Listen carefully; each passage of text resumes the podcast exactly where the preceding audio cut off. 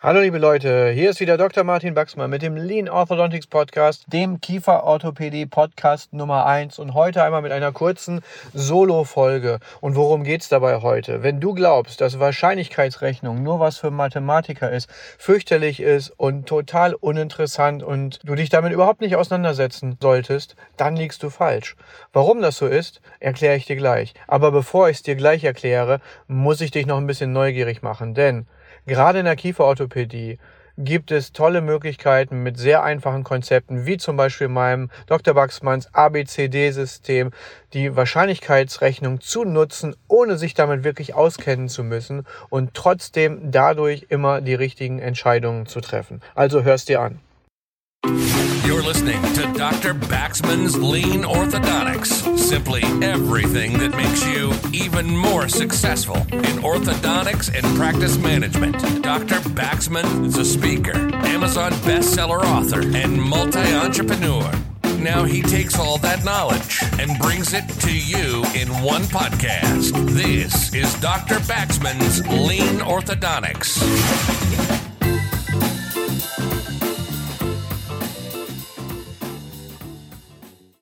Soll ich bei diesem Kind Funktionskiefer orthopädisch tätig werden? Soll ich vielleicht lieber direkt mit dem Herbstscharnier oder ähnlichem oder Powerscope, was auch immer, compliance unabhängig beginnen? Oder vielleicht sogar auch direkt extrahieren oder warten, dass chirurgische Maßnahmen durchgeführt werden? So viele Entscheidungen immer zu treffen, abzuwägen, hm, mache ich dies, mache ich das und auf welcher Grundlage werden diese Entscheidungen getroffen? Das ist etwas, was mich schon lange beschäftigt hat und was ich sehe, was auch ganz viele von euch, so wie dich, auch in meinen Kursen zum Beispiel immer wieder beschäftigt. Wenn wir Fallplanung machen, uns darüber unterhalten, wie wird so ein Fall tatsächlich behandelt. Und deshalb habe ich mich auch immer mehr und intensiver in den letzten Jahren damit auseinandergesetzt, was ist jetzt tatsächlich überhaupt die Grundlage einmal von diesen Entscheidungen. Warum fällt es manchen so schwer, sich zu entscheiden und andere entscheiden sich total schnell und total leicht. Manche entscheiden sich auch total schnell und total schön falsch. Auch das gibt es. Nicht immer ist eine schnelle Entscheidung eine gute Entscheidung, aber auch eine langsame Entscheidung ist nicht unbedingt eine bessere Entscheidung. Das stellen wir auch immer mal wieder fest.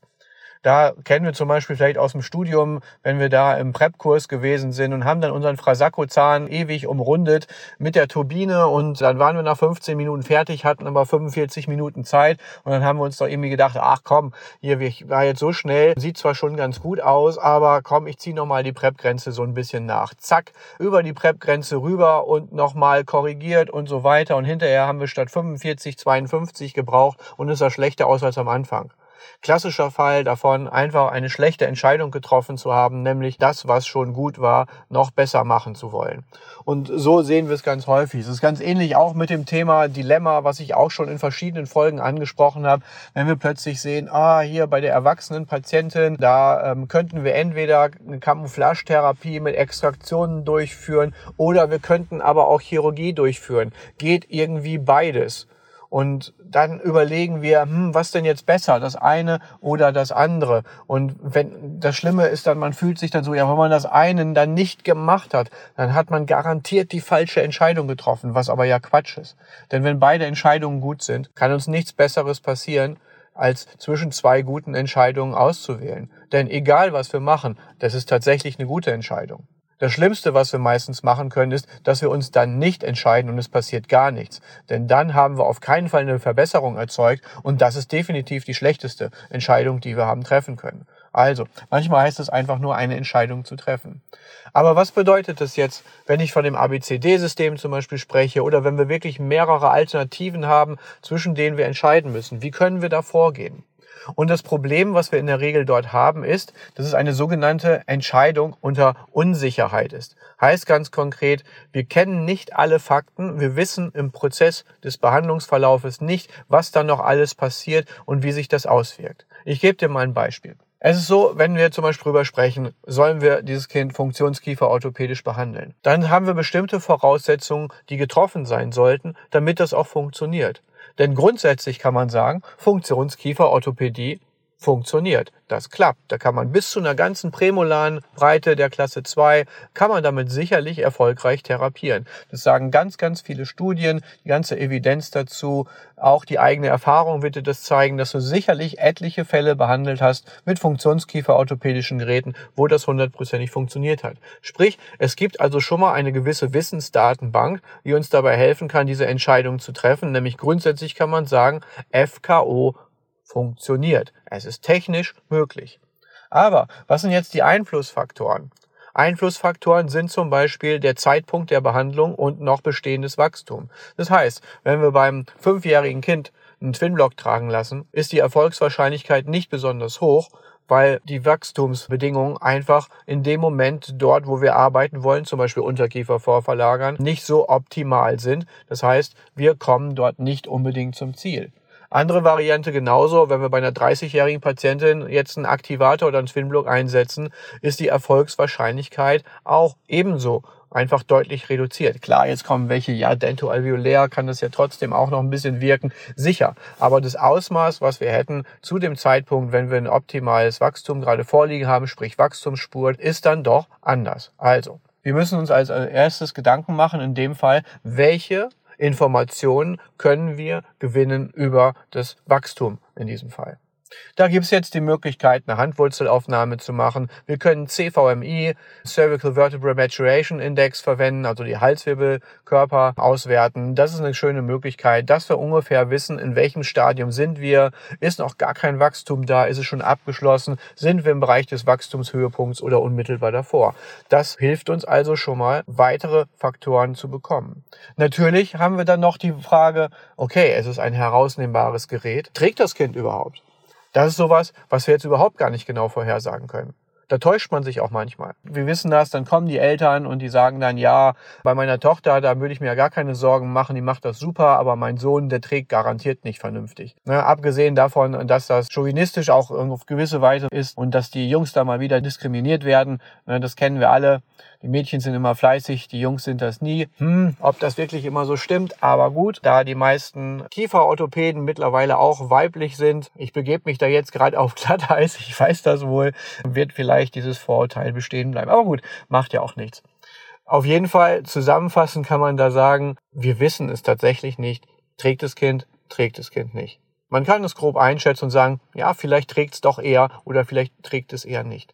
Und das sehen wir schon. Das sind schon die ersten Elemente von Wahrscheinlichkeitsrechnung, die wir dort vornehmen. Nämlich, dass wir sagen, trägt er oder trägt er nicht. Das wäre jetzt so, als wenn wir zum Beispiel beim Würfelspiel unseren Würfel manipulieren würden zu unseren Gunsten. Ne, wenn wir sechs Punkte da drauf haben, eins bis sechs auf dem Würfel, gut, dann ist die Wahrscheinlichkeit, dass wir eins, zwei, drei, vier, fünf oder sechs haben, jeweils gleich groß. Hätten wir jetzt aber den Würfel manipuliert, weil wir schon sage ich mal, Einfluss nehmen können. Wir haben schon Informationen für das Ergebnis oder so. Sind da meinetwegen nur die Zahlen 4, 5 und 6 drauf. Dann erhöht sich natürlich automatisch auch die Wahrscheinlichkeit im Vergleich zu vorher, dass wir eine 4, eine 5 oder eine 6 würfeln, während wir gleichzeitig eine ganz klare Wahrscheinlichkeit haben, dass definitiv nicht eine 1, 2 oder 3 vorkommen, weil die sind ja gar nicht auf dem Würfel drauf.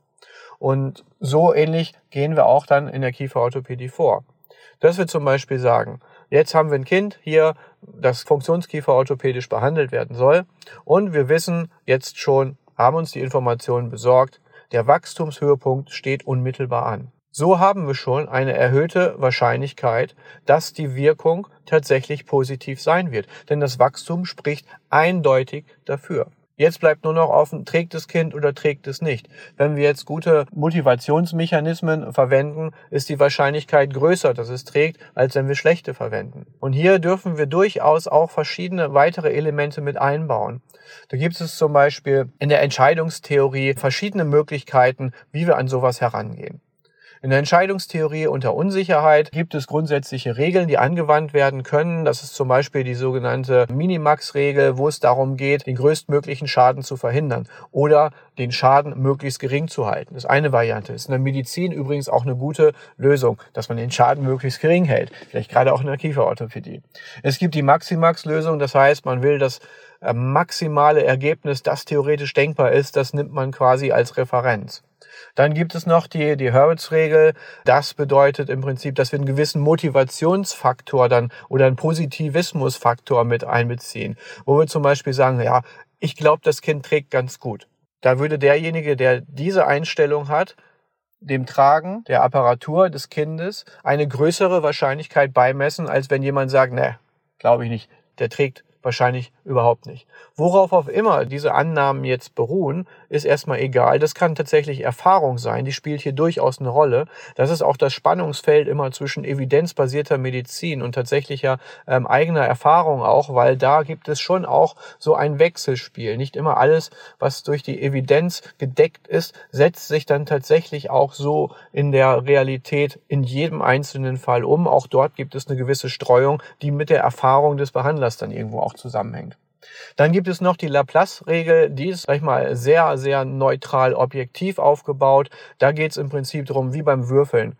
Ja, wir haben sechs Varianten und die sind jetzt prinzipiell erstmal alle gleich wahrscheinlich, egal was da so passiert.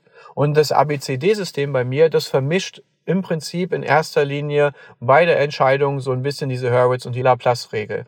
Weil grundsätzlich kann man sagen, in fast allen Behandlungssituationen, interessanterweise, kann man es bei uns auf vier grundsätzliche primäre Entscheidungskriterien ähm, reduzieren. In der Klasse 2 zum Beispiel gibt es Möglichkeit A, Funktionskieferorthopädie. Möglichkeit B, compliance-unabhängige Bissveränderung, zum Beispiel durch Distalisation B1 oder B2 festsitzende Klasse 2 Geräte. Oder es gibt C, die Extraktionstherapie als Camouflagetherapie oder es gibt D, die Chirurgie, die dysknate Chirurgie.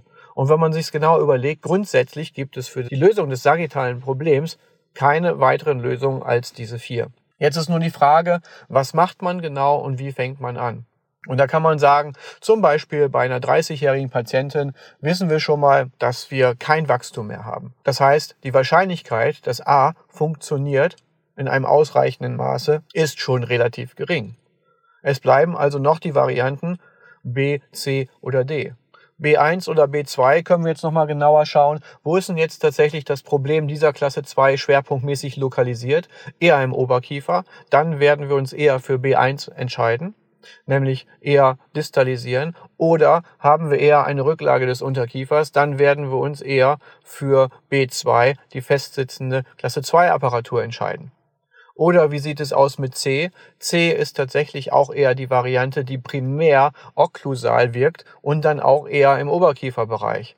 Während dann die Variante D tatsächlich eine Profilveränderung auch mit sich bringt, die wir vielleicht auch mit einfließen lassen können.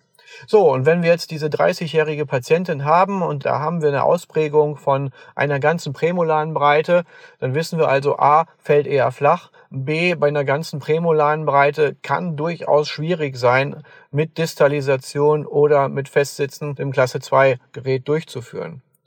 Bei C ist wiederum die Sache, hm, will sie vielleicht nicht, auf keinen Fall Zähne verlieren und ihr primäres Ziel ist eigentlich auch eine Verbesserung des Profils. Das heißt, tatsächlich kommen wir dann relativ schnell in den Bereich, dass die favorisierte Variante hier tatsächlich die OP sein kann an alle Naysayers und Gegenredner, nein, das heißt nicht, dass ich jede Klasse 2 mit OP behandle, sondern wir haben hier ein spezifisches Beispiel, wo man sagen kann, bestimmte Behandlungsalternativen kann man schon von vornherein ausschließen, weil die Wirksamkeit höchst unwahrscheinlich ist, während dagegen andere Faktoren, wie zum Beispiel der ausdrückliche Wunsch der Profilveränderung der Patientin, dann tendenziell eher in Richtung OP sprechen oder führen. Also, das ist so eine Art, wie man dort letzten Endes vorgehen kann. Und da, wie gesagt, können wir das dann mischen aus einmal, dass wir sagen, A, B, C und D, alle 25 Prozent erstmal und dann gucken wir mal, was finden wir denn jetzt ein bisschen wahrscheinlicher. Und da auch bei Entscheidungen einfach mal simpel denken. Wir denken oft so binär in Schwarz und Weiß, dass wir denken, wir müssen 100% überzeugt sein von einer Variante. Nur dann können wir uns dafür entscheiden. Das heißt, es müssen jetzt mal, nehmen wir mal an, A und B scheiden aus. Dann müssen wir aber mit C und D müssen wir eine Entscheidung haben. 100 zu 0 für D meinetwegen. Ist vollkommener Quatsch. Hier reicht vollkommen aus, wenn wir eine 51 zu 49 Entscheidung haben. Das ist schon vollkommen ausreichend. Und dieses Denken, das können wir durchaus noch weiter übertragen auf andere Bereiche. Ich reiße es nur mal kurz an. Wir hatten letztens die, den Gedanken im Management besprochen bei uns in den Praxen. Da war ein Mitarbeiter und wir waren uns nicht sicher, schaffen wir es wirklich, diesen Mitarbeiter zu integrieren in unser Team, ja oder nein. Und dann waren wir alle so ein bisschen überlegen, hm, ja, kann er bleiben, kann er nicht bleiben, was machen wir hier, wie lösen wir das Problem? Und dann waren wir alle, dass wir gesagt haben, ja, wir sind unsicher, spricht manches für und manches gegen diesen Kandidaten. Und im Prinzip war es dann so, dass ich dann ganz klar gefragt habe, okay, was ist dein Gefühl? Bist du eher dafür? Ha, ja, ist schon relativ ausgeglichen. Ja, dann sag einfach, 50, ist es wirklich 50-50? Sagte, nee, wie ist es denn? Eher 51, 49 und dann kam dann raus, nee, eigentlich eher 70 zu 30 für die Entscheidung. Sag ich, ja, 70 zu 30 ist eine vollkommen eindeutige Entscheidung. Natürlich gehen wir dann für die Idee mit den 70 Prozent und setzen die dann aber, jetzt kommt's, zu 100 Prozent um und stehen auch dazu. Und das ist das Prinzip, wie wir eigentlich ganz schön ganz einfache Elemente der Wahrscheinlichkeitsrechnung umsetzen können. Ganz konkret in der Behandlungsplanung ist es das ABCD-System. Super wirksam, ist aufgebaut für die Klasse 2, für die Klasse 3, für die Klasse 1 als grundsätzliche Hauptdiagnosen erst einmal. Aber wir können es auch auf alle anderen möglichen Geschäftsentscheidungen in der Kieferorthopädie, in der Praxis, aber auch in jeder anderen Firma übertragen oder selbst auch beim Urlaub oder welche Schuhe ich anziehe. Auch da haben wir entsprechend die Möglichkeit zu sagen, eher das oder eher das und nicht nur 100% hier, 100% da, sondern einfach diese weichen Abstufungen. Ja, und jetzt würde ich sagen, wenn du glaubst, dass der Podcast hier heute dir etwas gebracht hat und wenn auch nur der Vorteil bei 51 Prozent zu 49 Prozent dafür liegt, dass du irgendwas Sinnvolles daraus mitgenommen hast, dann gib mir jetzt zu 100 Prozent fünf Sterne, sag es zu 100 Prozent jedem weiter und wenn dich jemand fragt, kannst du diesen Podcast wirklich mir empfehlen, dann sagst du 70 zu 30, 90 zu 10, ja, ich kann es. Und dann überlegst du nicht, ob du es tust, sondern du empfiehlst ihn einfach weiter.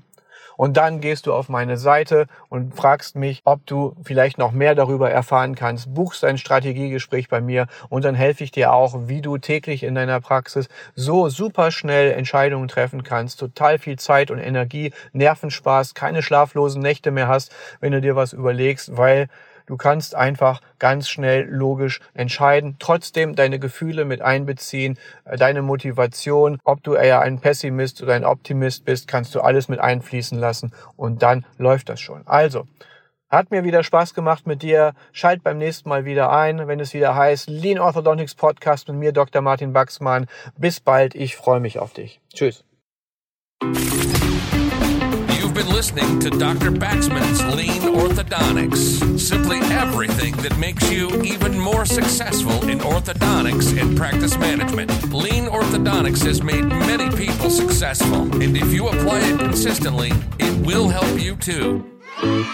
We hope you've gotten some useful and practical information from this podcast. Make sure to like, rate, and review, and tell a friend or two. In the meantime, you can reach out on the website at www.leanorthodontics.com. We'll see you next time on Dr. Baxman's Lean Orthodontics.